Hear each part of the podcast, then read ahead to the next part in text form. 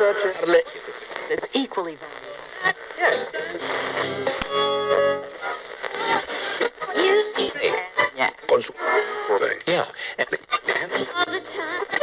Has llegado, es aquí. Leyendas y relatos de México, quinta temporada.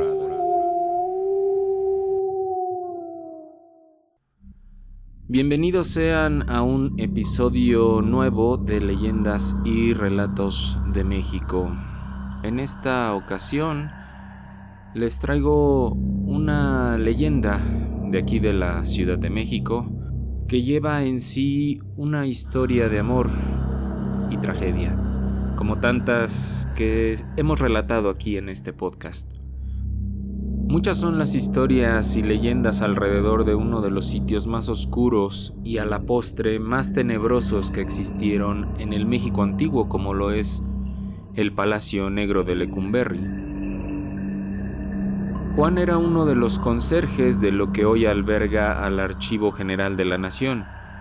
Fue él a quien le ocurrió este suceso y que se ha convertido en una leyenda con el paso del tiempo.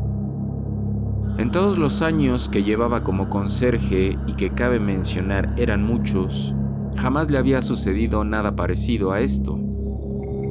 Fue una noche de viernes cuando Juan estaba en el área de recepción en donde se encontró a un hombre sentado en una de las bancas. Dicho sujeto se llamaba Jacinto y éste le preguntó si acaso alguien había ido a verlo. Juan sintió un sudor frío correrle por la frente. El corazón le latió con fuerza, pues a esas horas nadie debía estar dentro del edificio además de él y de los vigilantes. ¿Quién es usted y cómo entró aquí? le preguntó el conserje. Jacinto suspiró lleno de resignación y agachó la cabeza. Otra vez no vino, ¿verdad? ¿No vino quién? Le preguntó Juan muy extrañado. Amelia, ¿usted no la ha visto? le preguntó Jacinto. No sé quién es Amelia, le respondió Juan, ya muy alterado. Amelia es mi esposa, le dijo Jacinto. ¿Pero por qué está usted aquí a estas horas? Fue la última pregunta que le hizo el conserje, quien poco a poco había ido perdiendo el miedo ante la presencia de Jacinto. Pensó que tal vez se trataba de alguno de los muchos indigentes que rondan las instalaciones y que tal vez se había colado en busca de refugio. Aún así, se le hizo raro que pudiera haber burlado la presencia de todos los vigilantes, que eran muchos. Para tratar de tranquilizarlo, se dispuso a escucharlo con atención, pero en un descuido de Juan, Jacinto simplemente se desapareció.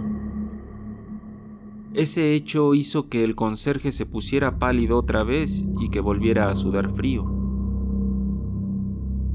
A la mañana siguiente y todavía con el miedo recorriéndole el cuerpo, hizo memoria sobre el aspecto del extraño visitante y recordó que vestía un uniforme gris ya muy desgastado, justo como el que usaban los reos en los años 40, como los que había mirado en las fotografías que había en algunas de las salas del antiguo Palacio Negro.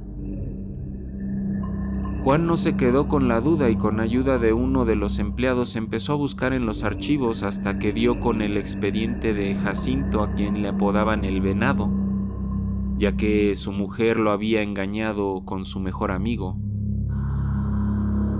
Resultó ser que los adúlteros entraron a robar a la casa donde Jacinto trabajaba, pero no conformes con el robo también mataron a la dueña de la casa Jacinto desconocía por completo todo lo que su mujer había hecho, y ésta, al verse acorralada por la policía, acusó a su marido de lo sucedido.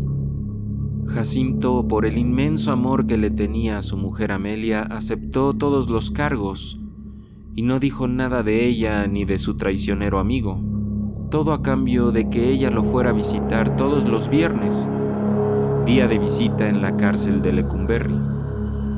Pero esto jamás sucedió. Debido a esta situación, Jacinto decidió quitarse la vida, colgándose del segundo piso del pabellón 4, y desde entonces espera con ansias que su desleal mujer lo vaya a ver cada viernes de visita.